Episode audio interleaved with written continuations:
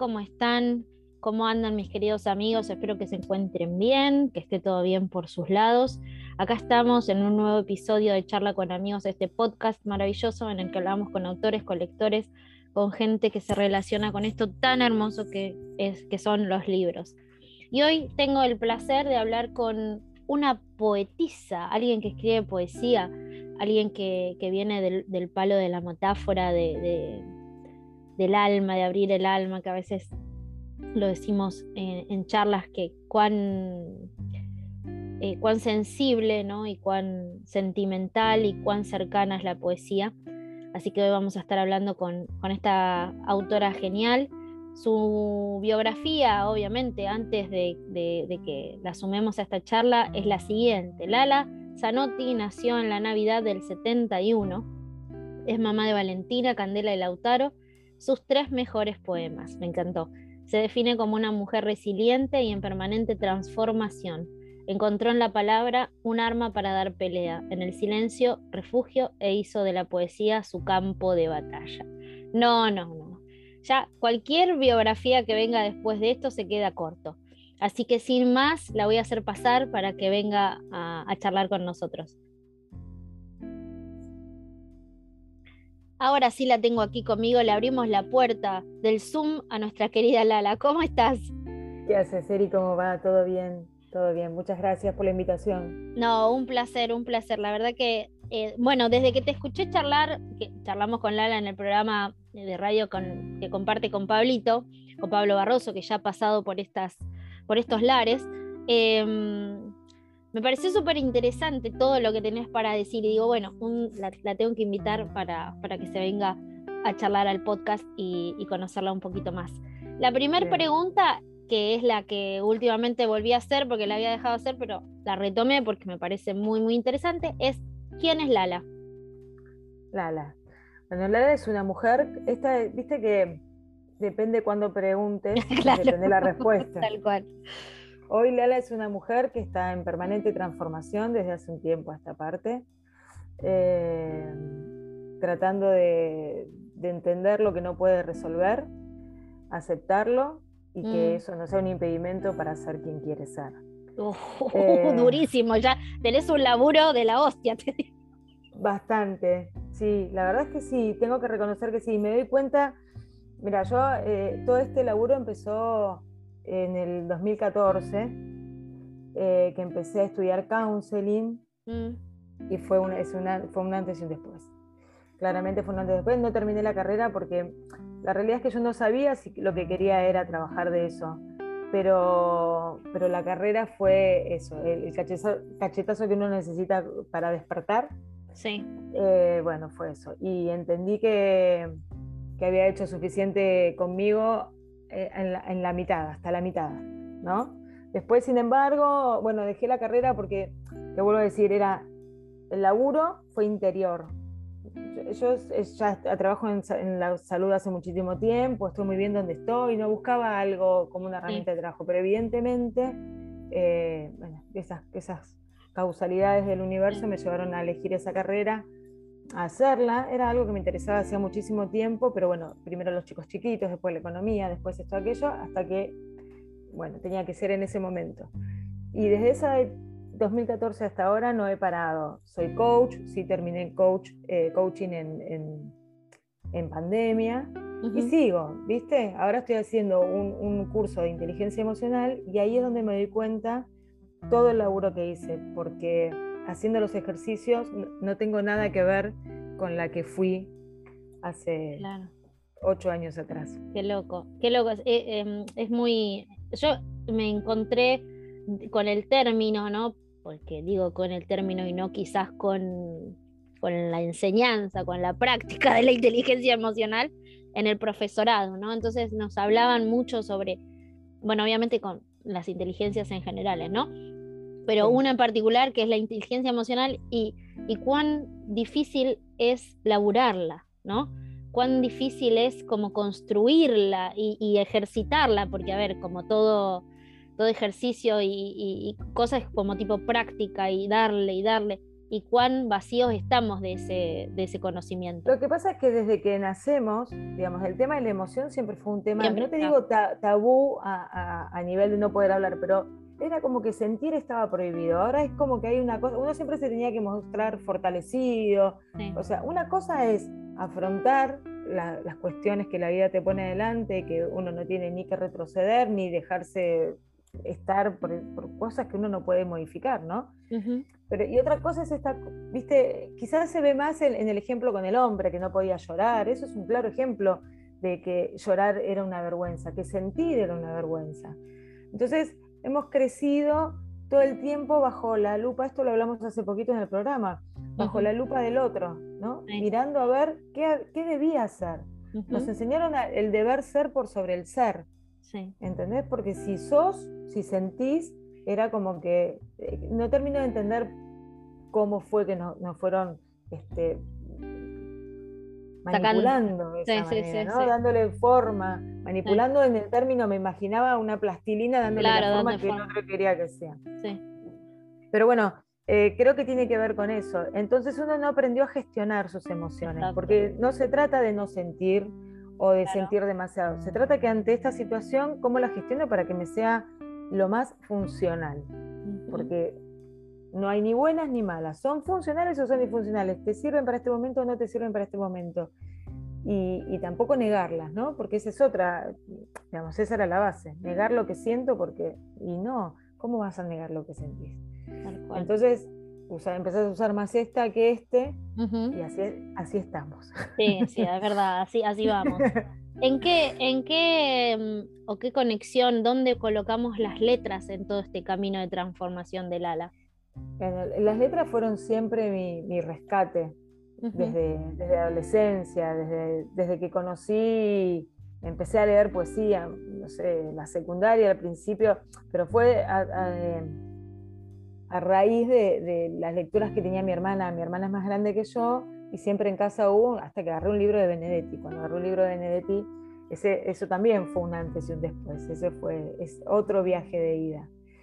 Eh, em, leí mucha poesía mucho tiempo y la típica de adolescente, el novio peleado, el celo. O el adolecer, adolecer. Adolecer a través de las letras, exactamente. Eh, primero empezó como a modo de desahogo de algunas cuestiones de estas, que, esto que te digo, por no saber gestionar. En un, en un punto, vos sabés que te hago un paréntesis. En un momento dije, ¿y si empiezo a gestionar tanto las emociones que se me terminan los disparadores de, para escribir poesía? Viste que la poesía está bastante ligada a. Bueno. Eh, pero no, no, no, no pasa. No, no creo, no creo. Por suerte no pasa. Pero bueno, al principio fue eso, un modo de rescate. Mi papá falleció cuando era muy chica y, en ese momento tampoco había esta gestión de emocional ante una criatura de 4 o 5 años como hay ahora, que cualquier cosa te llevan a terapia, ¿viste? Para cualquier cosa se resuelve en terapia o como sea. Se habla, se habla. Se habla, se habla. Bueno, yo no, no, en ese momento no fue así. Y, y bueno, evidentemente encontré en las letras, sin ser demasiado consciente, un, desahogo. Y bueno, nada, lo fui desarrollando al punto de que ya es una elección de vida, ya es, es un modo de plantarme en la vida. La poesía va más allá de lo que escribo y tiene que ver con esta cuestión de nada, encontrarle siempre la belleza incluso hasta, hasta en el caos. ¿no? Sí, sí, sí. Eh, siempre, o sea, desde aquel momento que te encontraste con Benedetti y que empezaste a, a, escribir tus primeros poemas, ¿nunca más paraste? No, lo que pasa es que no lo hice de manera profesional. Siempre, siempre escribí, escribí, escribí. Tengo cuadernos, libritos, cositas. En un momento había, escribí, había, escrito, había escrito tantas, tantas, tantos poemas. O sea, es que eso eh, no había terminado la secundaria. Se lo llevó la madre de una amiga y me dijo, te los voy a publicar. Yo no sé si mis poemas fueron libros en algún momento porque nunca más los vi. Mira nunca más los vi y tenía muchísimos escritos. ¿eh? Eh, y esos los perdí, viste la confianza. No creo ni siquiera que los haya publicado, deben haber quedado bastante. Por ahí, claro. Pero eran también la falta de experiencia. No llevé una copia, llevé lo que tenía. Toma, fíjate a ver qué onda. Claro. Y después, bueno, andás a ver, andás a ver dónde, ¿no? Andás a ver a dónde están. Por ahí está haciendo la compañía o le hizo compañía a alguien en algún momento necesario. ¿Qué sé? Sí, yo creo que sí. Yo creo que, todo tiene un, para qué. Y, me parece que la poesía es bastante compañía. Sí, súper, súper. Aparte, eh, eh, decían en, la intro cuando leí tu, tu... Primero decía que después de tu biografía ya no voy a leer más biografías porque la biografía que me pasaste es maravillosa. tipo, bueno, nosotros todos, viste, los giles, bueno, publiqué este libro, viste, la tuya es un poema, básicamente, es hermosa. Y mm, leí tu biografía y decía que, mm, no sé qué decía, porque ahora, eso me pasa cuando quiero hablar de tantas cosas y las ideas como que... que eso quiero me pasa a la radio. Ay, sí, te quiero decir esto pero a la vez me salgo con esto y ya me voy, me voy de tema. No sé qué iba a decir de la biografía. Bueno, a veces me doy cuenta escuchando los programas de radio que me quedan frases inconclusas porque quiero meter en esa que no terminé otra que quiero decir. Claro, tal cual, tal cual, tal cual. Bueno, nada, te, te, hago la pregunta que te iba a hacer hace un ratito cuando hacías la diferencia de, yo te pregunté, ¿siempre escribiste un dijiste sí, no de manera profesional, ¿no? Cuando, ¿Cuándo empezaste a, a, no sé si alguna vez, o si desde que empezaste a escribir te definiste, con Pablo hablábamos mucho de esto de, de, definirse, ¿no? De, que, el, que el escritor sea, seas vos, ¿no? Hola, ¿qué tal? Soy escritor, soy escritora. hubo un momento que te definiste, siempre lo supiste, cuando empezaste a escribir profesionalmente, como decías, ¿cómo fue? Cuando digo profesionalmente hablo de publicar, ¿no? Sí. Me costó, a mí me cuesta mucho también eh, creérmela. Mm. Me la estoy empezando a creer. La realidad es que, esta, esta, parada poética, digamos, ¿no? De, decir si puedo llamarme poeta, eh, quiero decir, Viste, te decía, para mí la poesía es un modo de ver la vida, ¿no? Un modo de plantarse y ver, encontrar la poesía en todo, en la hoja que cae en el otoño, en la, flor, en la primera flor que, de la primavera.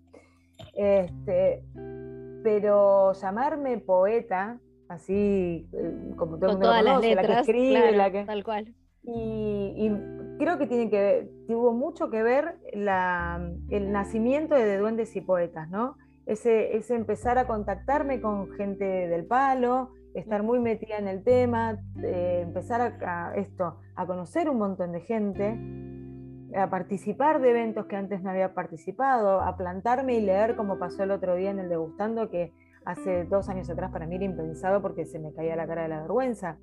Mira. esa timidez de, la exposición, de la oratoria, creo que la superé a partir de la radio. Bien. Creo que eso tuvo mucho que ver. Eh, bueno, tener a Pablo al lado es un tipo que no. claro, tira, tira para adelante, Pablo. Tira para adelante, para adelante, para adelante. Y, la realidad es que uno se la va creciendo, creyendo a medida que, que creces, que tus, tus poemas los lee cada vez más gente y que la repercusión y la recepción de la gente para con eso es positiva, porque esto tiene un poco que ver. Si yo nadie me lo quiere comprar, si lo leen o no lo quieren leer, o no me aumentan los seguidores, entonces voy a decir, bueno, no, es como que hay, hay, uno espera un poco la respuesta del otro también para valorarse. No sé si está bien o está mal, pero esperás a ver cómo repercute en el otro lo que haces. Y la verdad que de hace un tiempo a esta parte solo me da alegrías. O sea, decidí publicar un libro estando en pandemia, yo trabajando en salud, poco tiempo, pero dije, tenía que equilibrar todo lo que me estaba pasando desde lo laboral con, con, algo que me gustara mucho, que creo hoy que es un gran sostén para mí todo lo que tiene que ver con la literatura, ¿no? Porque el despelote en salud sigue. Eh, y me mandé, agarré, averigué algunas editoriales, no me ponía de acuerdo, había cosas que no me gustaban, decía, bueno, si no me entendés, entonces lo corro. No soy de perder mucho tiempo en algo, si veo que una, dos, tres veces no nos entendemos, bueno, no nos vamos a entender. Porque además, en pandemia era todo vía mail. Claro, virtual Y, que, y que a veces las cosas, bueno, hoy ya sabemos que el, mensaje escrito, el mensaje así, eh, sin vernos la cara y sin escucharse, a veces no. Hace falta, hace falta, ¿no? Como esta comunicación de, che, pará, ves acá donde yo te digo. Esto, eso, ¿no? El marcar. esto acá, tal cual. Exacto. Yo sentía que me faltaba el, no, ¿es esta la tipografía que quiero? ¿O es eh, en este lugar la quiero? Y como que no se entendía. Bueno, finalmente me decidí por una, dije, bueno, me mando sola, averiguo en prendas y lo hice. Bueno, con algunos errores, me llevó un tiempo, pero salió. Y eso lo hice a modo de, me voy a dar el gusto de darle a mis poemas a un lugar. Pero bueno, después aparece Halley en mi vida, eh, también a, través de, de un rechazo editorial, porque primero había presentado el libro para una convocatoria que para que lo publiquen gratis. Bueno, resulta que no era lo que buscaban, no era el tipo de, literatura que querían, pero la persona que, me daba la devolución dice una frase que a mí me hace mucho ruido. Entonces me, me sugiere repensar mi poesía. Cuando me hablan de pensar la poesía, y yo dije, no, pará. Pero en ese repensar de poesía, por eso te digo que todo pasa por algo, me sugieren que yo haga un taller de acompañamiento poético con una persona. Y lejos de decir, claro, es el tongo tuyo, ¿no? ¿Viste? claro. si no lo pensás. Me decía que no, pero para meterme en el taller, que yo dije, como yo sabía que me faltaba, y yo reconocía esa falta en mí, dije, el taller lo voy a hacer igual. Pero acá no publico nunca más, aunque mañana sea famosa, porque la poesía ya no nos entendemos, y se lo dije. Ahí tenemos la primera diferencia. La poesía no se piensa, la poesía se siente. Bueno, gracias a eso, que al final, mira, le tengo que estar agradecida, conocí a Mariana Krug, que es la editora de Halley. Hasta hoy yo sigo haciendo acompañamiento poética con ella, de hecho tengo que entregarle hoy, todavía no escribí nada, pero sigo haciendo el acompañamiento poético, el taller, necesito que le pegue un vistazo a lo que hago, no es que me la creo que voy... Necesito De, no de su aprobación, pero sí de sus sugerencias, porque a veces me sugiere y, lo que me sugiere no tiene que ver con lo que yo quiero transmitir, entonces eso se respeta. Pero digo, me sigo nutriendo de esas herramientas. Eh, entonces surge la posibilidad de sacar una segunda edición, no, perdón, el segundo libro. Sale 54 abrazos por Halley. Y viste que Halley tiene una estética que para mí es hermosa. Sí, es muy, es, es, muy significativa. O sea, ves, eh, vos en un mar de libros sabés que esa, esa es la editorial. Exactamente. Y dije, bueno, ya me quedaban pocos de los otros, había salido con algún que otro error. Y le dije, quiero sacar una segunda edición de, de, Escrito en la Arena y nada, y ya los voy haciendo dentro de lo que es la colección de poesía. Y bueno, ahí empezó, digamos, como esta cosa de profesional, entre comillas, ¿no? de laburo, de laburo. De laburo, de corrección. Sí, igualmente cuando me mandé a hacerlo sola, lo había mandado a corregir, ¿eh? No es que no. Soy muy respetuosa de quien va a recibir no, claro, claro. No, yo digo de laburo, de laburo de, de, de, trabajar, ¿no? De trabajarlo, de, viste, viste, de pensarlo, de, de estar ahí como hormiguita, taca, taca, taca, taca. Exactamente. Bueno, Mariana también es una gran motivadora en ese sentido.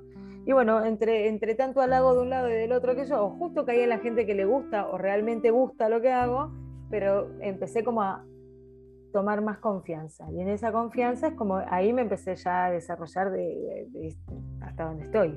Sí. ¿no? animarme a decir que sí a un programa de radio, animarme a leer, a leer ante 50 personas el otro día.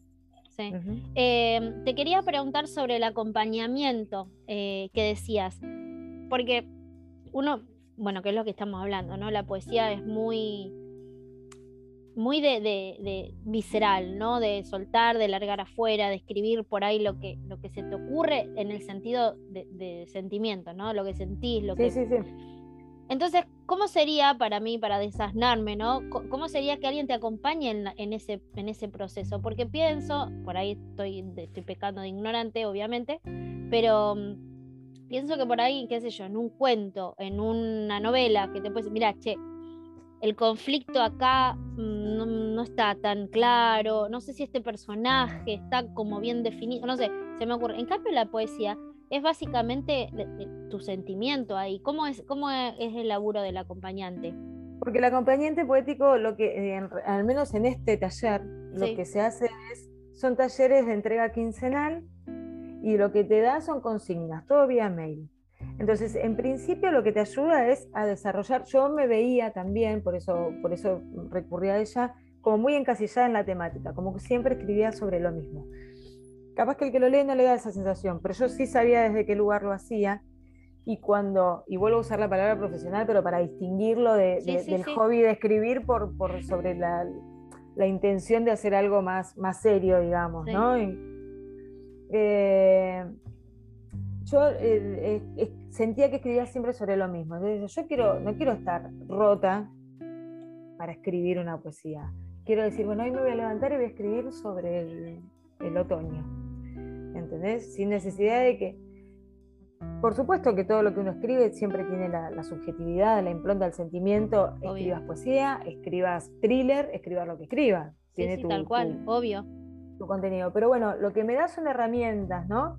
Que además no siempre las cumplo, pero tengo la obligación de sentarme a escribir. Yo hago muchas cosas eh, durante el día, no tengo, tengo que, que obligarme. obligarte, claro. Y me obligo, entre comillas, porque a mí escribir me hace muy bien Claro, lo que pasa es que a veces la vida, la vida no nos permite darse esa, ese lugar, ¿viste? Exactamente, exactamente. Yo, por ejemplo, en el lugar donde más te puedo escribir es a la mañana. Yo a la mañana soy una luz para escribirte, pero yo a la mañana salgo de mi casa a seis y media. Y entro a un ambiente donde si hay algo que no es tiempo para escribir o para la poesía, justamente, ¿entendés? Entonces, un laburo que, me consume mucho, ya salgo cansada, vengo a casa, los chicos, la casa, la...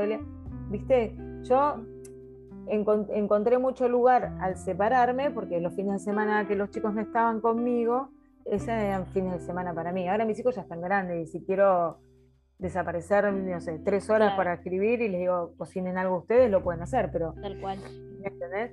Entonces, este, el acompañamiento, volviendo a eso, es unas consignas Además, conoces otros poetas que a lo mejor uno no, está acostumbrado porque te dan textos de otras personas, así como ha utilizado algunos míos para, alguien. Y te tira disparadores y vos escribís sobre eso.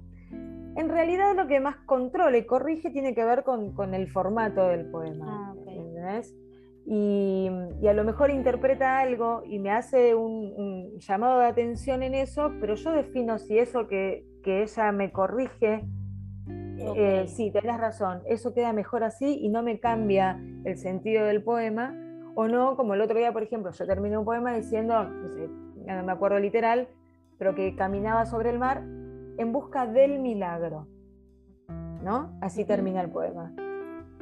Y ella me dice, ¿no será en busca de un milagro? No, porque yo no tengo un milagro, no voy, voy en busca del, que me sorprenda, ¿entendés? O sea, mi, mi, noción de, en el poema quería esas cosas.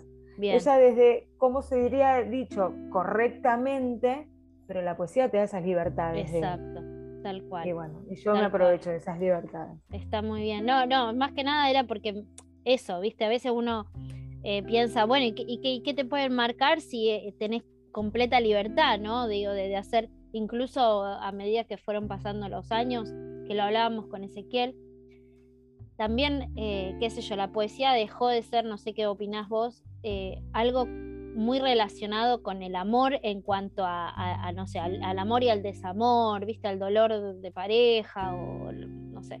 Ahora hay poemas de, no sé, de la cortina, ¿entendés? Como, y, me parece fabuloso que empecemos a, poetizar o a, como vos bien decías antes, a mirar todo y, encontrar en eso la poesía. Eh, vos lo ves, lo sentís, pensás lo mismo, o crees que por ahí seguimos hablando de lo mismo, pero, eh, qué sé yo, tocando otras cosas. Yo creo que sí. De hecho, nosotros cuando sacamos Semillas, viste que es antología poética, tratábamos de, hablar de la naturaleza. Eh, la otra vez me llegó una convocatoria sobre poemas que tenían que hablar también de estrictamente de la naturaleza. Entonces es como que te van llevando y está buenísimo, está buenísimo porque eh, la, metáfora es, eh, es, el alma de la poesía, ¿no? Al menos a mí me gusta mucho trabajar con eso y utilizar mucha metáfora. Y vos en, un verso que habla de la rama de un árbol puedes estar metiendo tu más profundo sentimiento. Sí, sí, sí. Eso, eso, eso tiene de mágico la, la poesía. Exactamente. Y además, como, como todo escrito, eh, lo que pasa es que me parece que la poesía te da más lugar, porque no hay un hilo conductor como en una novela donde vos... Claro.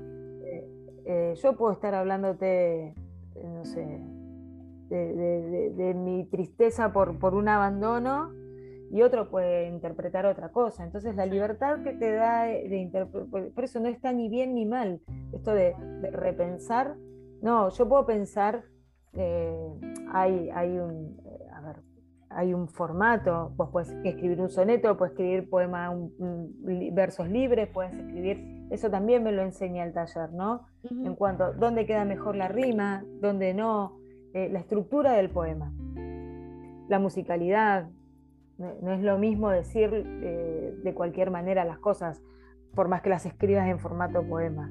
Tiene que tener un sentido, una musicalidad, una cadencia que, le dé esa belleza extra que ya de por sí tiene el, poema. Pero, pero el contenido, el contenido es propio. Y, y, de ese contenido de lo que yo quise escribir, y bueno, capaz que vos entendés lo mismo, pero capaz que no, porque vos lo vas a leer desde tu subjetividad.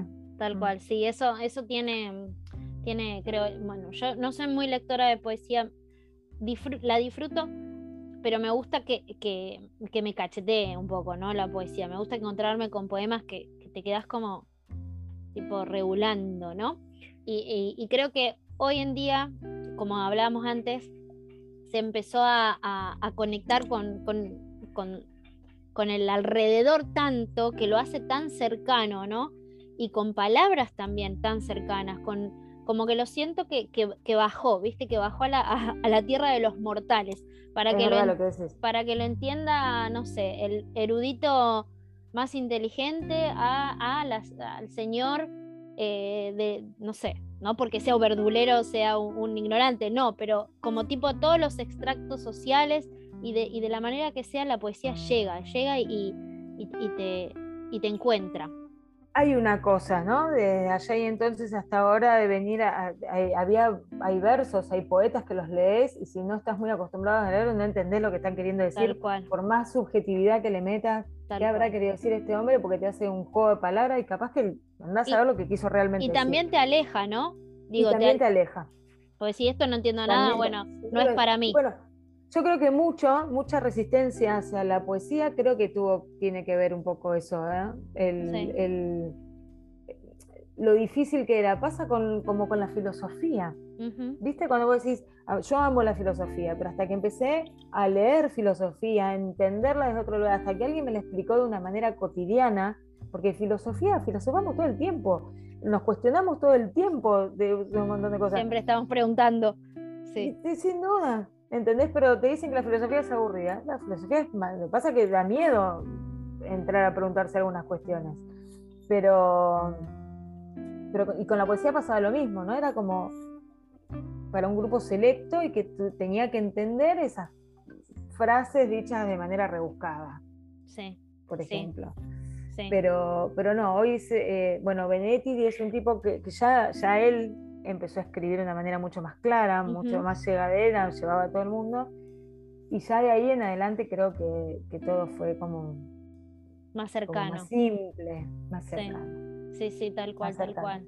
¿Y siempre, siempre poema, siempre, siempre poeta o hay alguna versión del ala cuentista, novelista o hay alguna cosita que te, en la que te gustaría innovar o probar o si ya lo has hecho?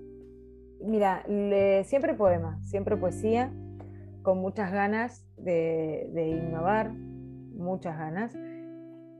Voy a ir como, como de a poco, ¿no? Lo, lo, que, lo primero que hago fuera de lo que es el ámbito del, poema en sí mismo son los escritos para la radio. Los escritos, ya llevo 46 escritos, 46 semanas seguidas escribiendo por lo menos uno, que eso también me, me, gustó y también fue un gran desafío. Eh, pero tengo ganas de hacer eh, primero relatos. hay gente que dice es muy difícil escribir poesía, para mí es muy difícil escribir novela. Sí, sí. Pasa que a veces, bueno, eh, qué, sé yo, uno se siente como, como que es parte de uno también, ¿no? El, cuento, la novela, lo que fuese, y, y cruzar ese umbral a lo desconocido, ¿no? Digo, ¿cómo, cómo pensarla? Porque uno, uno tiene tan cerquita, tan en, en, las manos, cómo contar de esa manera, como bueno, a ver, ¿cómo cuento esto? creo que es, obviamente leyendo y, practicando es como, como vas, ¿viste? Sí, sí, sí. Yo los escucho mucho a ustedes ahora cuando vienen al programa y voy agarrando tips y voy agarrando cositas. En algún momento también creo que merece un tiempo diferente, ¿no? El sentarse a seguir el hilo de una, de una historia.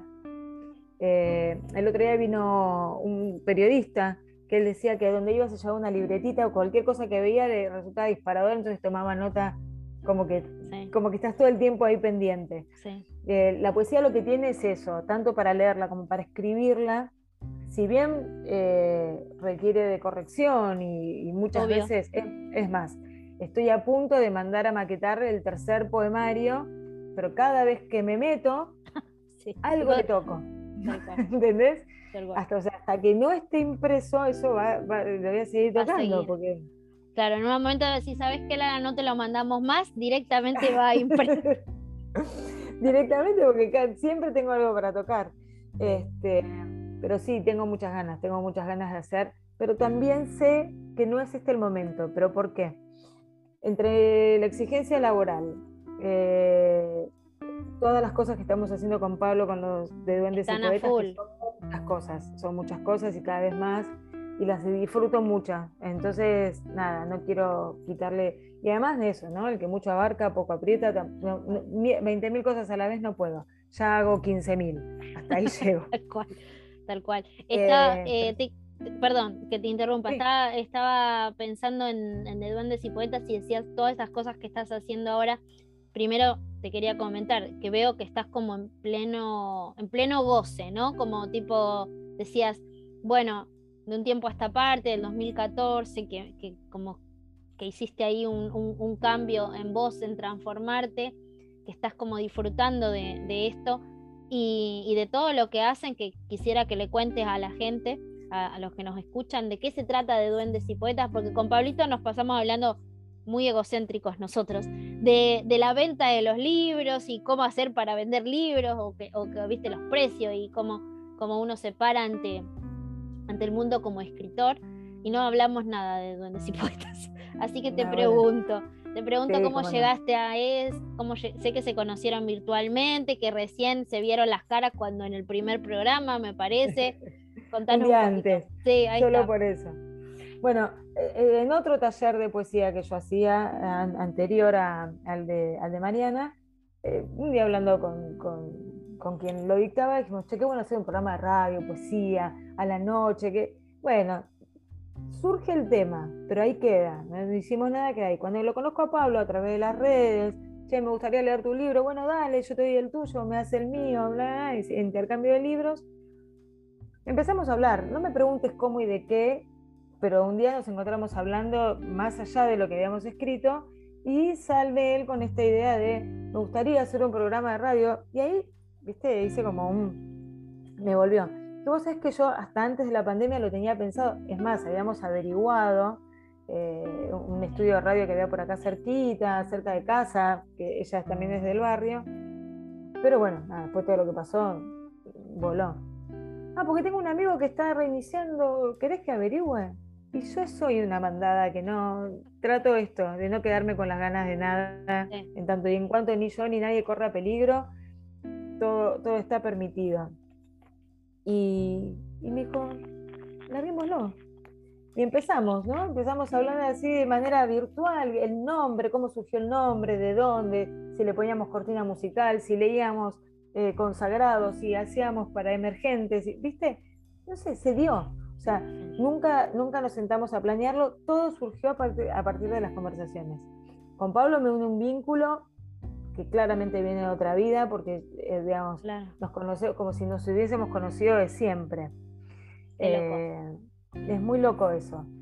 Y, y nada, y somos así como que encajamos, por lo menos en este momento, cuando uno eh, se excede, el otro lo frena, cuando el otro se excede, el otro lo frena, en cuanto a no, para, para, porque no vamos a poder nos decimos las cosas con mucho respeto y con mucho cariño, con lo cual, aunque sea algo que el otro no le guste oír, se dice, eso es fundamental en, el, en, el, vínculo. Sí, tal cual, tal cual. En, en un camino que vamos todos para el mismo lado, si no somos sinceros, cagamos.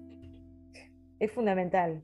Eh, porque creo que no se trata de lo que uno dice, sino cómo lo dice, ¿no? Entonces, sí, el respeto es fundamental. Todo lo dicho con respeto no, no puede caer nunca mal.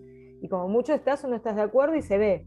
Pero bueno, es, es un contrato, ¿no? Es como te pasa con, con, con, cualquier persona con la que tengas un vínculo que, va en crecimiento. Y empezamos con el programa de radio eh, en, en Lugano, y al, no sé, dos meses, tres meses surge la posibilidad de hacerlo algo acá más cerca de casa, tanto de mi casa como la de él, en Villa del Parque, con otro formato, otra, otra producción. Y nos fuimos mandando, sinceramente, Iris, si te digo, o sea... Uno se fue dando solito. sí, te juro que se dio solo. Lo que pasa es que Pablo es un tipo muy inquieto, muy creativo y empieza a tener ideas. Surgen ideas. Entonces, generalmente la mayoría de las cosas que tenemos son ideas de él pero yo a nada le digo que no. Tenés el sin flojo. Tengo el sin flojo, porque aparte lo hacemos con muchísimo amor, que se nota, lo vas a vivir pronto. Súper, yo sí. Bueno, vos estuviste ya. Sí, estuve, estuve en un íntimo y, me, pareció súper eh, hermoso y, muy. que eso es lo que, lo que creo que, que es el éxito. yo organicé eh, eh, mesas como el estilo del íntimo por mucho tiempo, se llamaba La Pluma. Y creo que hay que buscarle como la manera de ser eh, auténtico e individual, ¿no? Como tipo, esta, este es el tono del, del, evento, de la forma. Y si uno va, pues se pueden haber millones, pero el, tuyo, el de ustedes en este caso, es, es ese. Y eso me parece que es, fenomenal. Sí, le encontramos la vuelta, le encontramos ese, ese, ese secretito, ese misterio eh, que, además está bueno, es lindo, es, agradable, queremos eso, generar esto que veníamos hablando del principio, ¿no? Tan prohibido el sentir, el tema de, vivenciar la emoción, que nosotros lo que queremos es eso. Que vengan a sentir. Que se trata de eso, porque para pensar, para correr, para todo eso tenés el resto del día. Pero tomarte una vez por semana un ratito para sentir, para no, no temerle a eso, que una lágrima no sea un motivo de, drama, sino de, latir, de, vibrar, está buenísimo. Y, surgió ese, y a partir de ese surgen otros, y surgen otros, y surgen otros. Y no paran. Y, no paramos. Entonces, eh, desde que arrancamos, vamos por el programa 48, el, del lunes que viene, tuvimos 47 invitados, porque salvo el primer programa, metimos invitados todo el tiempo. Eh, y tenemos,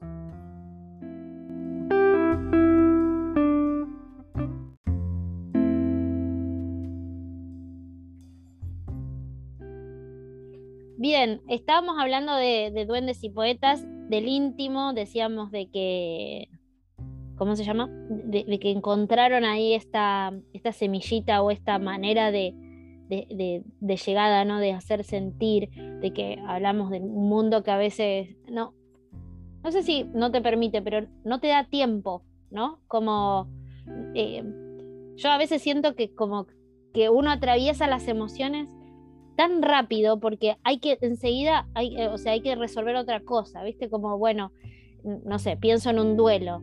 Eh, hoy, en día mucha gente eh, no, no, no, termina de sanar esa, esa, esa pérdida o de cerrar o de, o, de, o de transitarla porque tenés que ir a laburar, porque tenés que hacer esto, porque tenés la familia, porque tenés las cosas, porque tenés, ¿viste? tenés, tenés, tenés, tenés. Entonces se arrastra, ¿no? Lo siento como el chancho, el chancho con cadena, ¿viste? Con las cadenas atrás, tipo arrastrando todas esas cosas que uno no termina de, de procesar porque no hay tiempo. No hay tiempo. Lo, lo urgente, lo urgente siempre te bloquea lo importante, ¿no? Porque, eh, porque es, un poco es así. Eh, coincido con el tema, creo que también eso se fue modificando a lo largo del tiempo. Al principio, cuando eh, en aquella época, cuando tenías tiempo a lo mejor para dedicarle, eh, estaba esta cosa de tener que, no poder demostrar. Y ahora que se está trabajando sobre eso, bueno, ya llegaremos al, equilibrio, viste que vamos saltando. yo creo que se está trabajando mucho sobre eso, hay mucha, em, mucha herramienta de autoconocimiento, mucha, también pasa que a veces hay demasiadas, ¿no? El otro día leía algo que decía, no sé quién era, la verdad el tipo leí el título como que el coaching eh, te, estaba, te obligaba todo el tiempo a creo que lo malinterpretó él, ¿no? Porque dice como que te, te, privaba de eso de sentir porque tenés que estar demostrando todo el tiempo que vos podés, que vos podés, que vos podés. Los extremos son malos para todo, cualquier extremo. O el que podés todo porque tampoco sos un superhéroe, o que no podés nada porque sos un ser humano que tenés herramientas, eh, eh, herramientas o no, me refiero. O no, o por ahí no las tenés tampoco, claro, o no podés. Pero, pero me refiero a que tenés brazos, a que tenés piernas, a que ah, tenés ¿no? En tanto y en cuanto un tema de, salud, de, y después, bueno, por supuesto que está en cada uno ver qué es lo que quiere, pero digo, no es tan así como que porque estudiaste coaching podés con todo, no, no es así, o porque sos coach, no. Quizás, quizás por ahí, claro, por ahí, y, o por ahí lo, lo podés llegar como a, como a conectar más rápido, quizás que como a, no sé, como a identificar, me parece, ¿no? Como identificar ciertas cuestiones que, por ahí otro que no tiene ni la más puta idea de dice y esto y por ahí vos con otra preparación de ah esto por ahí no no sé ¿eh? capaz estoy diciendo avanzada el otro día el otro día tuvimos que hacer un trabajo ahí en inteligencia emocional sobre la tristeza no la emoción que trabajamos era la tristeza y había que ver un ejercicio que tenías que ponerle eh, definirla con el nombre de un animal, con un animal, con un color, con una actitud, con una, no me acuerdo ahora qué más. Y me di cuenta que me, costó un montón, que lo que le ponía era mm, como una tristeza ya gestionada, ¿entendés? me costó, o sea, te puedo hablar de la tristeza, no es que no me ponga triste. Lo que pasa que antes la tristeza me dejaba tirada en una cama. Claro. Y si yo no salgo de la cama, la tristeza no se va. Y no es que ahora no me ponga triste, hay cosas que, me ponen triste, hay cosas que, también elegiría que no pasen. Pero bueno, ¿qué hacemos con eso? Porque el tema es qué haces con lo que, con lo que te pasa. Es, tiene que ver con eso. ¿Qué hacemos con esto ahora? Bueno, me está pasando esta cosa. No todo el mundo lo puede ver con claridad, no todo el mundo lo quiere ver con claridad, pero hay una, hay una realidad y ahí sí voy 100% este, con el coach, que las cosas están dentro de uno, ¿no? Que, viste, e, esas salidas fáciles sobre, bueno, me voy a ir de viaje, el otro día no me acuerdo con quién hablaba, me quisiera ir de viaje como para empezar de nuevo. Seguramente vas a empezar de nuevo, seguramente vas a, cambiar el grupo de amigos, seguramente los vínculos, ¿hasta cuándo? Porque lo que vos no tenés resuelto en vos... Te lo vas a llevar con, a todos lados, tal cual. Te lo llevas. Tal cual. Bueno, de, de, eso hablábamos, bueno, mi novela tiene un poco de eso, ¿no? De viajar y de irse y, encontrarse, ¿no? Y el otro día en, una charla les decía a las chicas, porque a veces le das, te da, no sé, da la sensación de que para, encontrarse hay que irse a la loma del culo o, viste, pagarse un super viaje y no, no, es, no se trata de eso. Bueno, en este caso la protagonista se va a Machu Picchu, pero yo le decía, no sé, salgan a dar una vuelta a manzana y encontrate, pensá ahí, o no sé, o, tomate un café solito ahí, encontrate con, con ese vos que, o con eso que, vos decís de, de, lo que uno, eh, porque, ahí, ahí están todas las respuestas. Lo que pasa que a veces eh, necesitas como mucha galla, mucho ovario, mucho huevo en el caso de los muchachos, para encontrarse y para encontrar lo que está ahí adentro. Porque no es fácil. Reconocerse, reconocer las propias debilidades eh, no está bueno. ¿Entendés? Sí. Eh, entonces, cuando uno se mete para adentro, no solo ve lo bueno de uno, sino ve lo feo de uno, lo que no, quiere, lo que uno automáticamente va negando. Pone bajo de la alfombra, tal cual. Esa, es la tierra bajo de la alfombra. Bueno, vuelvo a decirte, ocho años de laburo en lo mismo. No hice terapia. Mm, Mira. Fui a, fui a hacer este sesiones de counseling porque la carrera me obligaba en algún punto, o sea, por eso tomé la decisión. Y no digo que no la necesite, ni mucho menos, además soy pro terapia, ¿no? Sí. No es que no. De la que quieras, del psicoanálisis, el coaching, el counseling, el conductivo, lo, que quieras. Pero, mm, pero bueno, creo que, que en tantas herramientas, yo particularmente en mi caso aprendí a gestionarlas de este modo y creo que me encuentro emocionalmente estable hoy, después de haber estado viste, de, hecho, eh, el primer libro es, es un desahogo de, una situación que no dependió de mí, que fue espantosa, que me tiró realmente y me tuvo tirada en la cama. Eh, después tuve otro un vínculo que tampoco salió como yo quería, porque fue bueno, un vínculo de pareja, no, no funcionó. Y sin embargo, me dio una tristeza parecida por ahí, ¿no? Situaciones diferentes. Sin embargo, no me tiró a la cama. Me tuvo como más aceptante y más respetuosa de mi voluntad y de la voluntad del otro. Entonces son, pero tenés que estar atento a, hay que estar atento a uno mismo, que no, no quiere decir egoísmo que te olvidas del resto, ¿eh? Mi casa, mi vida, mis hijos, pero sentarme y decirle a mis hijos, por ejemplo, esto es un gran ejercicio, y es el, creo yo, el primer paso soy mamá, soy empleada, coordinadora, jefa, hermana, tía, pero soy mujer. Y yo por ser mamá, porque viste, yo crecí con una mamá que no se permitía la tristeza, que no importaba si no tenía ganas, ella se levantaba, limpiaba, barría, cocinaba, siempre perfecto. No importa si estaba triste o no, se hacía. Yo hay días que no tengo ganas de hacer nada. ¿Y dónde está escrito que está mal que una mamá no tenga ganas de hacer alguna cosa? Donde está escrito que una mamá no se puede poner triste. Si lo mejor que te puede pasar es mostrarle a tus hijos tu parte humana, tu, parte, tu parte sensible, tu parte real. Porque si no, sos un robot todo el tiempo. Y ese es el mensaje también que se traslada. Y ese es el mensaje. Porque eso es lo que se pasa. ¿no? Digo, que inconsciente o conscientemente, a ver, nuestros padres, y eh, yo no tengo hijos, pero eh, a ver, nadie nace sabiendo y hacen lo que pueden, lo que quieran con las herramientas que tengan y con, y con lo que ellos también ya traen de, su generación pasada, ¿no? Pero por más que no te lo digan, uno ve, ¿no? Uno ve, bueno, mamá siempre, no importaba, eh, diste, eh, hecha pelota con 40 grados de fiebre, pum, me levanto, vengo. Entonces eso es, eso es lo que uno mama. Entonces después, cuando te toca decir, no, yo tengo que hacerlo porque, ¿viste? Es sí, después lo vas, lo vas trasladando a todas las, eh, a, todos los, las índoles de la vida. Porque vida. esto que yo te digo cuando estaba realmente tirada con una tristeza que no podía gestionar, que después salió el libro, yo un día me levanté, le llamé a mi jefe y le dije, no puedo ir a trabajar. ¿Qué, qué te pasa? Estoy triste. Dale, déjate. No, no entendés. o sea, Estoy en un estado que si te estuviera 40 grados de fiebre te funcionaría mejor.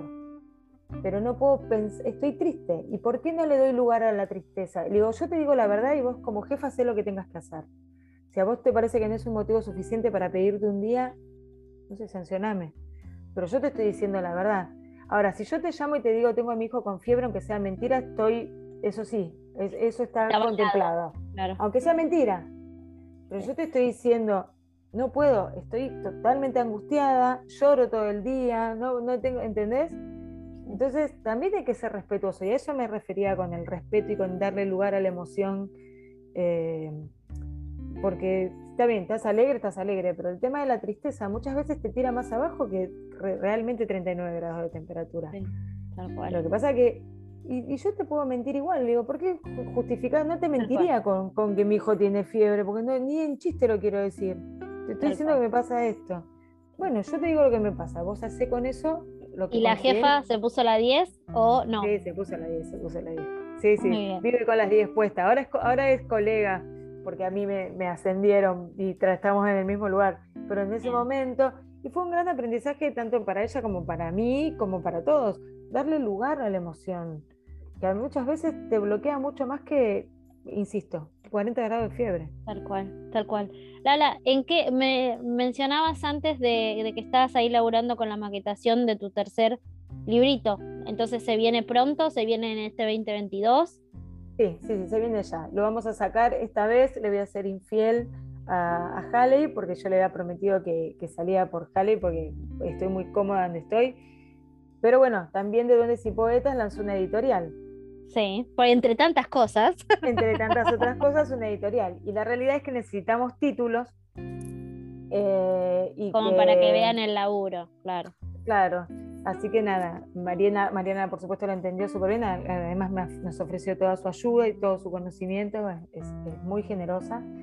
Este, y bueno, va a salir bajo DDP Ediciones ya lo tengo, me falta eh, el epílogo, es lo único que me falta, que no, no me senté todavía a escribirlo porque le quiero dar, quiero escribir un textito, no quiero poner gracias a tata, quiero escribir alguna cosita ahí y mandarlo. Ya está listo porque lo presenté a una convocatoria, así como estaba.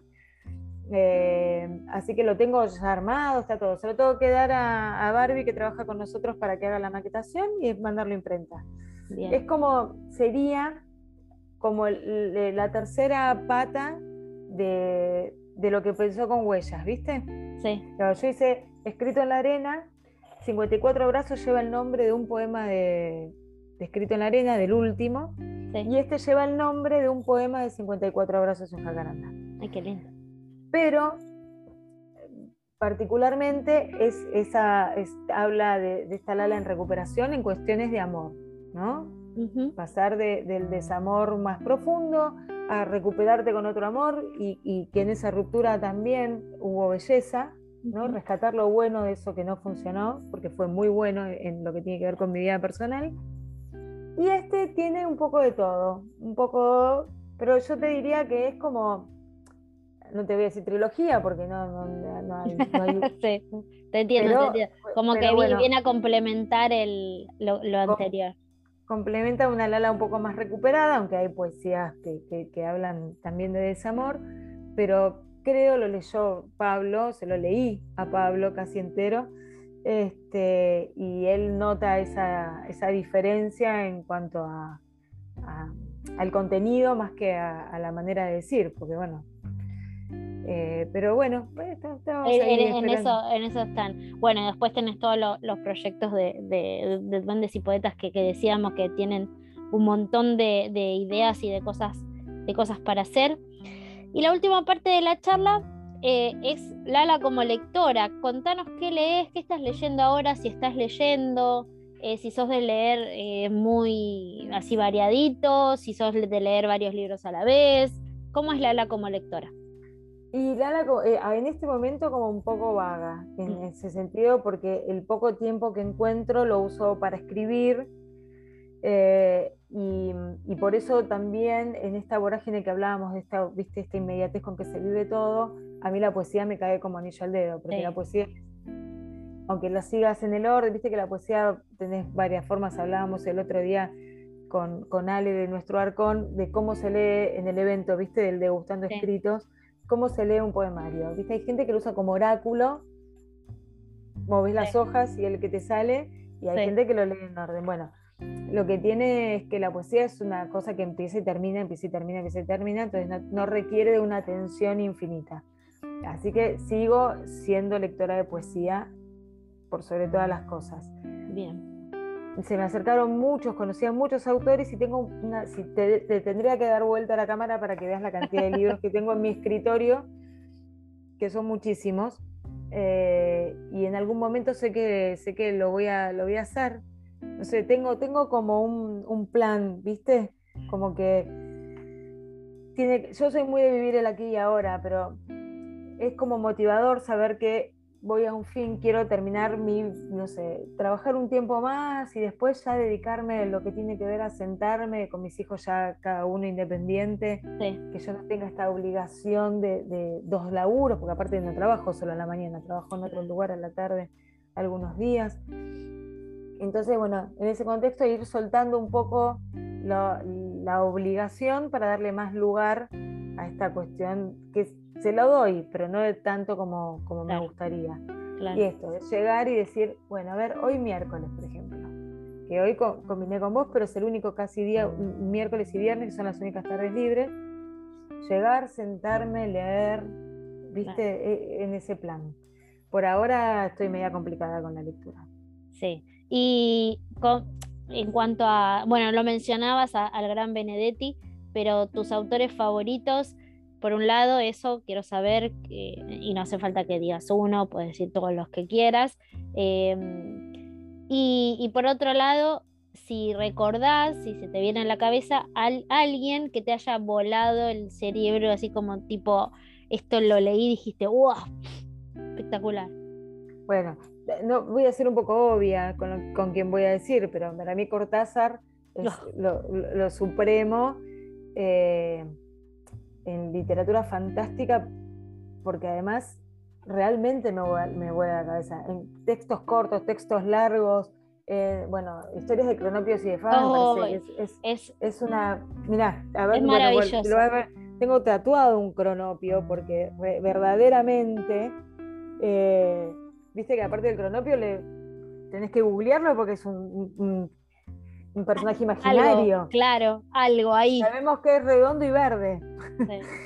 Pero, pero para mí me parece fantástico, o sea, eh, por todos los lugares que te hace pasar en un solo texto que ni siquiera te hablo en un, en un relato, ¿no? O sea, tiene cosas que son supremas para mí y a mí me deja siempre, leo mucho, ¿no? Me gusta mucho, ya te digo, bueno, Benedetti, pero me gustan también, Pizarnik para mí es, también es, elevadísima, lo que pasa que es una poesía muy, muy, muy golpe, muy, muy baja en, cuanto a, cómo te deja. Yo hubo una época en ese momento que te digo que estaba muy triste, la, decidí no leerla porque no, colaboraba con la causa. Claro, todo bien, todo bien Ale, pero te voy a tener que abandonar hasta que salgamos de esta. Sí, pero bueno, si me decís, viste, Benedetti en cuanto a la, poesía, leo Pessoa, leo todo, lo que es poesía, todo lo que se me cruza lo agarro y lo leo. Eh, y, bueno, y Cortázar, que fue quien, quien más me sacudió en, en formato eh, claro. de relato, ¿no? No, sí, poema. Sí. sí, sí, Pero bueno, y, actuales, por ejemplo, eh, Elvira Sastre me parece que es una bestia humana escribiendo, una criatura que apenas tiene 30 años y que escribe como si tuviera 200, no sé. Tiene una manera de decir que a mí me, llega muchísimo. Y es, es, una niña, pero escribe de maravillas. Y después, bueno, eh, Pablo Barroso, por claro, por favor, no, no lo puedo. Pensé que, pensé que cuando dijiste y es muy obvio, pensé que ibas a decir Pablo. No, bueno, lo, dejo para el final porque es el postre. Es el postre, la frutillita. Pero sin dudas, y esto es real desde la más Yo no, no he tenido el gusto todavía de leerlo a Pablo. Eh, a mí me, me, sorprendió, no porque no lo crea capaz, sino porque eh, viste, vos lo conocés de otro lado, siempre nos cargamos porque decimos, yo soy el que digo pavadas y vos sos la que dice cosas serias y nos reímos con eso, pero cuando leí Eterno, que me lo llevé a una, una quinta en unas vacaciones, le dije, te, te disocias completamente, vos te sentás a escribir y sos otro. Y Eterno tiene una magia de principio a fin que también te deja pensando. A mí la literatura que no me, que no me viste, venís leyendo y decís, la tenés que cerrar para pensar lo que leíste. Si no tiene eso, no, a mí no, no, me, no me gusta. Bien, Tengo que cerrarla, pensar y, que me den de volver a leer. Claro, y quedarte ahí, quedarte ahí. Bueno, la última pregunta eh, es que si, desde que empezaste a escribir, desde que empezaste a mostrar tus escritos, en que te empezaron a leer, ¿cuál fue la experiencia más flashera o qué fue lo más loco que viviste gracias a la literatura? ¿Se te ocurre algo? Mira, como, como distinto realmente, como, como algo que jamás me lo hubiese imaginado, fue lo del otro día, el degustando escritos. El otro día en el degustando escritos fue, estuve nerviosa el día anterior, ¿no? En esta, en esa cosa que decís, Claro, cuando voy de moderadora. Es otra cosa. Es otra cosa, pero la realidad es que llegué y hasta la estructura del lugar había cambiado, ya no tenía la mesa, había un micrófono parado y dije, tanta exposición, viste, yo todo eso era mis Claro, póngame algo adelante, algo que me proteja. Mis conversaciones internas. Sin embargo, creo que esta cosa me transformé cuando empecé a leer. O sea, el primer verso me salió temblando y el segundo ya ayudó mucho a la gente, ayudó mucho el silencio de la gente, esa concentración a la hora de escribir, de escuchar a alguien que lees, que se da mucho también en el íntimo, es como mágico. El, viste, terminar un poema y escuchar que la gente te hace un ¡uh! ¡wow! Viste, esas cosas también te van como llevando. Y sentí, me sentí muy cómoda en algo que no hubiera pensado nunca que iba a poder hacer. Eh, bueno, la aceptación, la venta de los libros se vendió mucho y todo lo que tiene que ver con de duendes y poetas verdaderamente, porque es algo que nunca me senté a, cranearlo. Nunca dije, yo quiero tener mis eventos. No, es chapa, digamos, chapa. Es chapa. Y sale y fluye de una manera que realmente lo disfrutamos mucho y ese es nuestro norte con Pablo. El día que no lo disfrutemos más, no sé si continúa. Creo que no nos vamos a forzar a hacer algo que no disfrutemos. Tal cual. Por más exitoso que sea.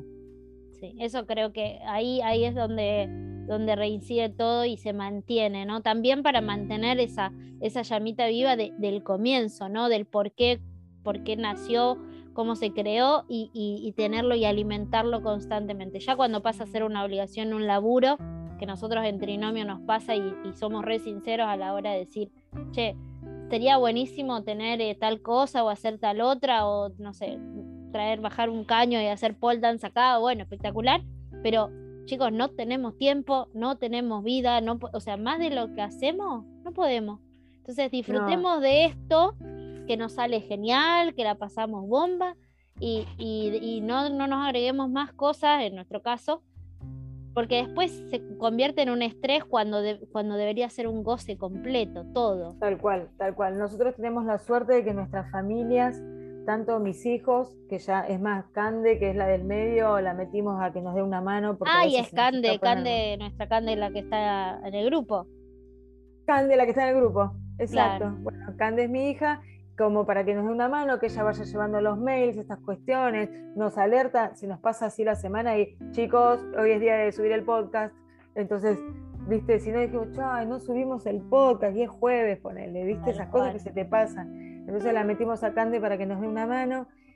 Ellos me acompañaron desde el primer íntimo hasta el último, vinieron. Mi ex marido, que está desde el primero hasta el último íntimo, también vino. Digo, tengo también el apoyo de él para lo que necesite. Y eso, igual que Pablo con su mujer, que a pesar de tener al nene chiquito, porque los míos son grandes y bueno, podrían quedarse solos si no quisieran venir, de hecho. Tal cual.